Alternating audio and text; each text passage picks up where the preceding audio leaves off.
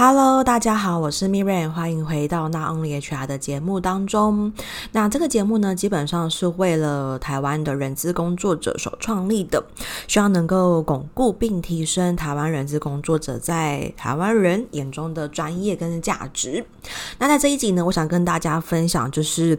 大家比较常接触的，可能是在招募、甄选、任用。那我想分享一下我自己当招募的这段时间，我的压力跟困扰有哪一些。那我觉得第一个就是招募绩效的压力，因为大家都知道。呃，人资在做招募的时候，真的还蛮像是业务的，就是我们等于是我们要把我们的职缺，把我们这家公司去卖给劳方，卖给面面卖给应征者。所以其实每个月我们都会有自己的招募的目标，比如说，呃，我这个月我目前手边有多少 opening 的职缺，那我可能必须要找到几个人，然后可能我这个月要面试到多少人，那我可能要 on 布多少人，那基本上。呃，也顺便跟大家分享一下，其实实以人资来说，呃，面试量比较不会是最终的目标，因为可能公司还是会希望看到成果，所以大多数都会是以就是报道的人数为最终的目标。所以坊间很多人会说。人资是不是找人来面试要冲业绩啊？我觉得可能会有，但是呃，不会是绝大多数，因为大多数的公司，它如果够聪明的话，还是会以报道的人数来为一个比较主要的评核的数字。好，那回过头来招募绩效这块，其实我觉得，呃，我想分享一个我在做人资的大概第三四个月吧，我那时候真的压力大到我必须要跑到厕所去。偷哭，因为其实，嗯，每个礼拜都会去 review 我们的招募绩效，然后很常有时候会发生，就是你不管你再怎么的认真的工作，可是就是还是没有人 onboard，因为可能会有一些状况是，呃，例如说公司的品牌没有那么大，或者是。呃，薪资就是没那么好，或者是整个等等的公司在整个求职竞争力，并不是一个我的一个就是人资菜鸟可以去解决的一件事情。所以我觉得现在讲起来，就是好像 五六年前那个场景，还是很还是很有很多的情绪。就是我印象非常深刻，是哪一天？就是好像应该也是某个月度的结算吧。然后要评估，就是哎，这个月到底呃 onboard 多少新人，然后多少新人有留下来有过试用。因为公司不是只有我一个人资，公司有很多很多的呃，大概有四五个 HR。那虽然大家绩效都不好，可是呃，在当时我并不是最好的那一个，所以肯定还是会有一些被比较跟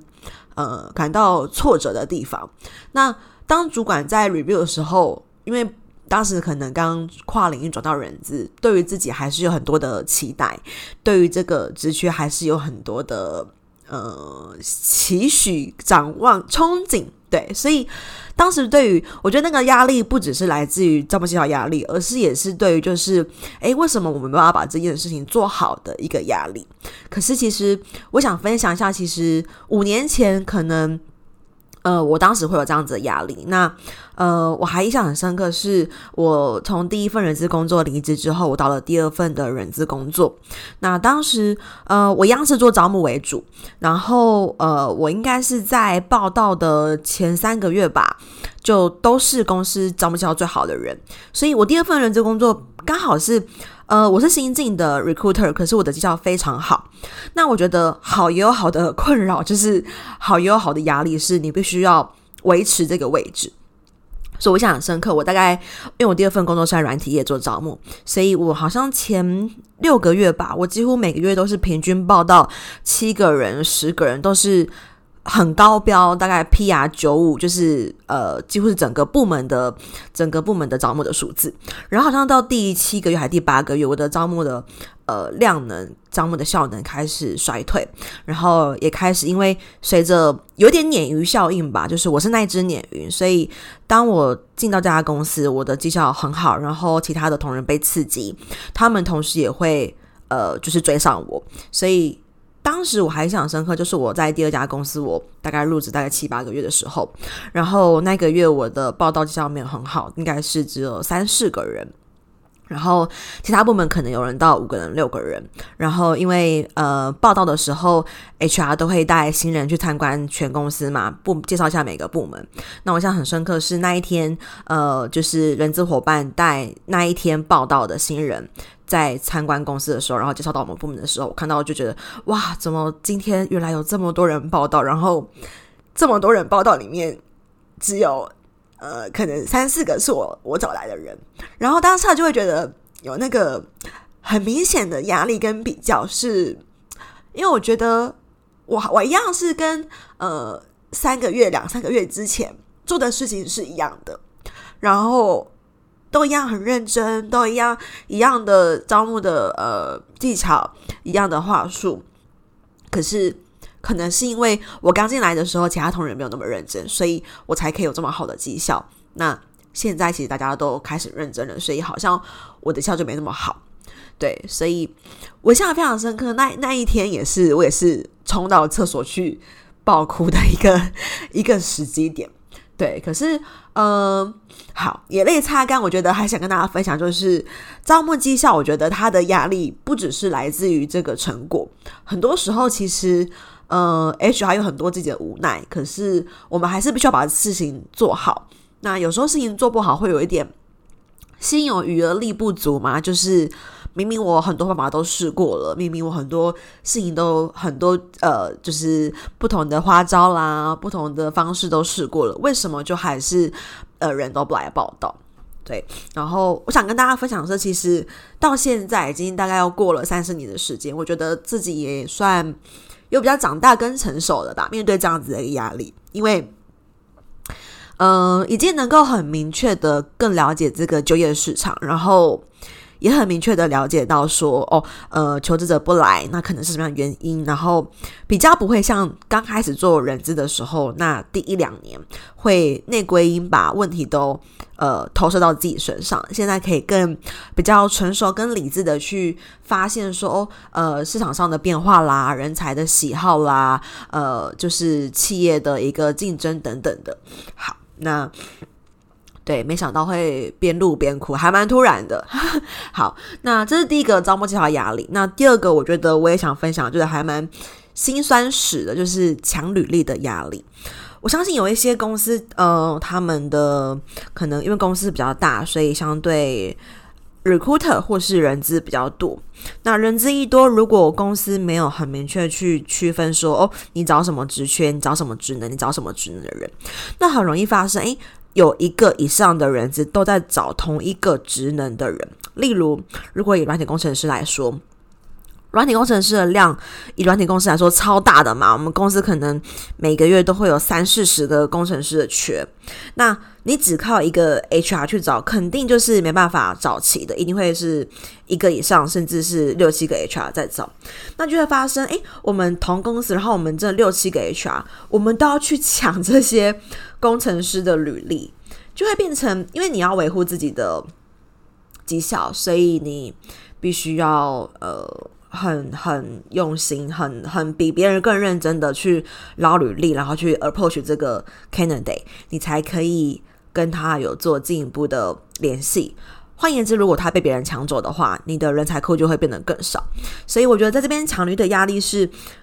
呃，做人资你不只是要去跟其他公司来抢人才，其实个人的绩效在就是在做竞争的时候。我们对内同时也是在抢履历，这样当然，我觉得这是一个组织工分工、部门分工的一个问题。但是，我觉得以目前来说，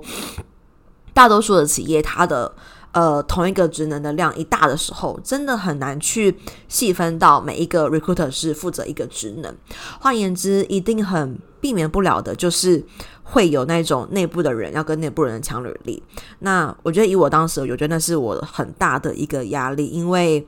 我等于。我还曾经就是早上，呃七点多就开始上班，然后开始捞履历。那我觉得当时我印象跟大家分享，我印象最深刻就是有别的 recruiter，他可能为了要提前抢履历，所以他可能写了一种类似爬虫的程式，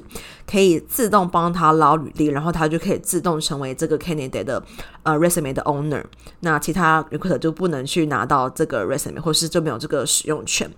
所以。唉，我觉得长履历也是，我觉得心很累的一件事情，也是我后来决定离开规模比较大的公司，想要在规模比较小的公司里面去做服务，也是因为以人资来说，以招募的这件这个面向上，对内也是一个很大的竞争，然后同时对于求职者的体验，我觉得也是不太好，因为可能同时会有一个以上的 recruiter 接触他，那就是当时我觉得是压力蛮大，然后蛮不喜欢，那也反映过很多次，然后没有没办法获得很好的解决，或者是这个竞争不是我一个人可以去呃。抹抹平的解决的议题，好，所以这是强努力的压力的部分。那第三个就是面试体验的压力。好，呃，大家都知道，就是求职天眼通啦，面试去啦，这种求职者可以上网自由去匿名评论的平台。那其实我我我觉得我自己还算少，就是我不会很频繁的上去去看自己公司的评价，但是偶尔就是可能每两个月或者是呃每过一阵子就会上去看一下有没有什么问题，有没有什么新的讯息。那我印象非常非常深刻是有一次有一个面试者下雨天的时候他来公司，然后。我很着急，因为他他淋雨了，然后我一直很着急他会不感冒啦，然后我一直先专注在他淋雨了这件事情上。那开始进行面谈之后，他就是他呃，应该说呃，我很着急他被淋雨这件事情，然后他没有接受我的，他没有接受我的任何的好意。好，这是没有关系的。那。在面谈的过程中，他当时面试的是一个社群小编的职务，就是比较偏行销。那因为我其实我非常 care 这个面试者他未来的工作的期望，他的方向跟我们公司能够给他的是不是一致的？因为我们都知道找对人，有能力有意愿是非常重要的。那有有能力的话，没能力的话，我们还可以透过 training。那意愿是很难去 drive 的。所以我在 recruit 的时候，我在 interview 的时候，我都会非常在意这个人的意愿。好，所以呃，我在这场面试中，我发现，诶，这个面试者他未来想要做的事情，并不是社群小编或是真的 marketing，他比较想要做媒体端，他比较想要做报道类的这种行销，这种可能是呃媒体的文案啦等等的，他比较不是要做这种商业型的导购的社群。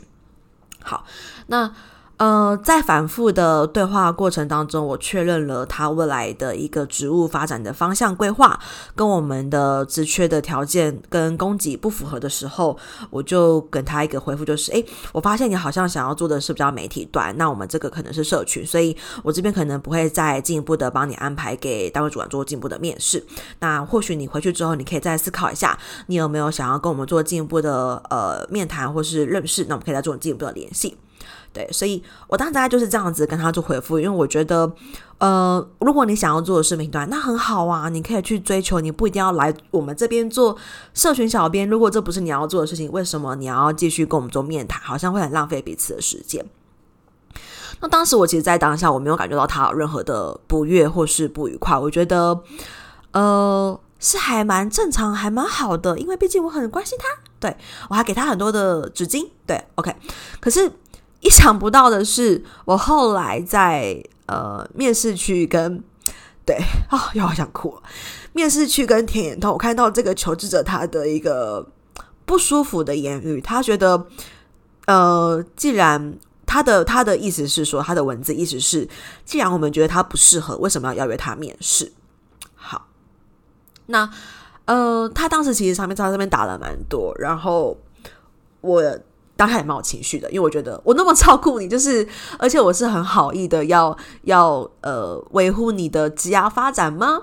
对，可是你你却你却这样子来给我一个回馈回报，然后当时也是在呃在下面回答说，诶，其实我们会邀约你面试，表示你一定是符合资格的。如果你没有符合基本的门槛，那基本上我们不会跟你做进一步的邀约，或是花时间给做面谈。那我们并不是认为你不适合，而是你想要做的并不是这个工作。好，我回应他了之后，他又再回应我了，而且他回应我，他后来又变成他后来用英文回应我，然后就是我又更怒，我就说：“你现在是在卖弄什么？你的英文吗？”然后他回应的方式是，呃，他的英文大意上就是说，呃，你说话总比你不要说话来的好。然后觉得天哪，就是人真真的好难哦，就是一番好意，我觉得其实呃，会做人质的人，呃，不太可能是应该说。愿意持续投入在人质这个领域去深耕，然后去解决组织内部的问题的人，他一定不是一个冷漠或者是毫无同理心的人，他不可能是同理心零的人。所以我觉得我自认我算是一个还蛮还蛮呃很 people care，然后很很关心人，所以蛮热心蛮鸡婆，OK 都可以。对，那总而言之就是，我觉得我当时并没有对他不好，然后我也没有。欺负他，我也没有像平常又很挑战性、很压力式的面谈来跟他做 interview。但是为什么他会有这样子的感觉？所以我觉得，呃，我的第三个压力是来自于面试体验的压力，就是有时候说与不说都不是，然后你的好意会不会被曲解，其实都很难很难去掌控，很难去理解，很难去控制。对，所以。这是我非常非常印象深刻的。然后还有哦，还有第二个，就是我觉得也是让我面试体验上我很 很很无奈的一个部分。嗯、有一次就是有一个面试者，然后我跟他面谈之后，他去跟我们公司内部的另外一个人告状，因为他算是内推的吧？对，他就是他我们公司里面的某个员工，把他的履历推荐给公司，然后推荐他面试公司某个行销的职务。好，那。呃，我的面谈我会用大量的引导的提问的呃问句方式去了解对方的一些工作内容啦，像大家都知道，比如说 STAR 的一些问法啦，引导性的问法，理论性的一些问法。那其实这个面试者他在提问的理解问题上，并不是这么的及格。换言之，我相同的问题，可能我用一百场面试。一百场一百个面试者，他的 get 到的问题都会是一致的，但是在那一场，那个面试者他 get 到的问题，他是他是理解不太正确的。那我也一直尝试用不同的问句，换句话说去呃，就是跟他做沟通。所以其实，在那场面试当中，我用了很多不同的问句，然后可能相同的意思，可是不同的文字表达，去呃跟他做互动，跟他做提问。那他当时回应给我们，就是他我们内部的那个员工，他是说，呃，你们人资到底会不会面试啊？怎么问一堆问题，然后好像都不知道在问什么。然后这件事情就在公司里面扩散开来了。扩散开来的是一个实际的面试者告诉你的内部公司员工说，哦，很怀疑你们的 HR 会不会面试。然后这个内部员工也开始怀疑说，Remember 会不会面试啊？然后。可我觉得很很庆幸，是可以跟大家分享一下，这故事的 ending 是已经扩散到 CEO 那边，就是，嗯、当时这个内部的员工，他就跟他的第一阶主管说：“哦，我跟你说，就是他就抱持着一个讲八卦的心态，就是对大家都会想要说抓到别人的把柄，就会想要去扩散，真的非常非常可怕。”他就去跟他的一层主管说：“哦，我跟你讲哦，面面怎样怎样讲。”然后我朋友说他很不会面试，不知道在问什么问题。然后，这个一层主管他在跟我们的 CEO 玩玩的时候，也跟我们的 CEO 讲了这件事情。然后，我们的 CEO 呃，在 feedback 给我的时候，他其实是给我还蛮正面的回馈，因为我觉得还蛮庆幸的，就是他很清楚的知道我的逻辑好与不好，然后他也很清楚的知道，呃。我的提问方式跟我的问题是不是能够让别人轻易理解的？所以他把这个视为一个个案。对，所以我觉得其实呃，这个面试体验的压力真的不只是内部诶，就是现在的大多数的 HR 可能在讲面试体验的压力，都会谈到说，哦，我们可能很怕被写在求职天眼通，然后很怕被写在可能像是呃面试去。但是其实以我自己的经验来说，我觉得外面的人就 就算了，就是他们又不认识我，然后他们又他们只是一个面试者的心态，他们很有可能有他们自己的偏见，或者是他们自己不好的愉快的经验带到这场面试当中，我觉得都都可以接受，然后我也可以都用比较呃就是生气的态度去面对这些文字，因为毕竟我们可能就不会再联系了嘛，面试完可能。再联系的机会比较不高，但是对内一个面试体验，不论我们怎么精心去设计它，可是当他一旦被主观的判断是一个不好的体验之后，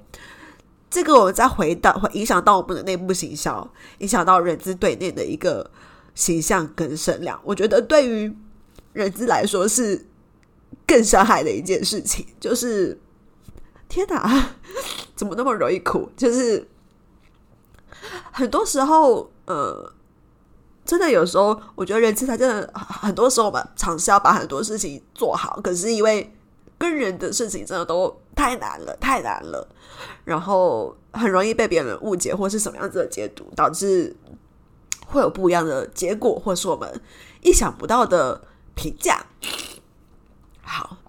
好哦，非常意想不到，我这一集会。呃，哭得稀里哗啦，因为我我我没有写脚本，然后我只有写了大标，就是我只有写说我想要分享的三个压力，第一个是招募绩效压力，第二个是强履历压力，第三个是面试体验压力。然后有蛮多故事都是我很 freestyle 的想到的。那其实这几本想。本来是想跟大家分享，就是身为人质的一些心酸血泪，然后是 focus 在招募的面向，因为我觉得选用预留都有不同的心酸血泪史。那这集比较是属于招募、甄选、任用的部分，然后可能也是跟比较多听众、比较多求职者比较接近的这样子的一个位置。那真的很意外，就是这集我会哭得这么的心惨，然后勾起我很多。人资菜鸟时期跟很多黑暗时期，不是黑暗时期，对，就是好了，就是很低潮时期的一个不好的记忆。好，所以，呃，如果大家你是想要进入人资领域的人，那我觉得这集真的可能会给你一些心理准备吧，让你真的清楚的看到人资有哪一些不堪，哪一些狼狈，哪一些挫折，哪一些委屈。对，委屈可能是比较好的形容。那如果已经在当人资伙伴的人，我觉得。啊，对，就是大家真的很辛苦，然后不是只有你们这样子，我相信啊，很多很多人是一定都有自己的对委屈，然后希望能够透过这个这一集，让大家有点共鸣，然后让你们知道你们其实并不孤单。好，那我们下期见喽，拜拜。没错，到了我们的工商时间，想跟大家分享，我在去年开了一堂线上课程，叫做《成为抢手的人资招募必修的招募漏斗数据思维》。那这中间其实，呃，我萃取了蛮多我过去在做招募很成功的一些原因，其中的一点就是从招募漏斗里面去找出一些魔鬼，因为往往细节都藏在魔鬼都 藏在细节里。OK，所以想跟大家分享这堂课，目前已经有大概将近一百五十位左右的学员加入，那也欢迎大家可以加入课程。然后，如果对课程有更多的兴趣的话，可以在我们的节目资讯栏找到链接，可以点进去做进一步的了解哦。拜拜。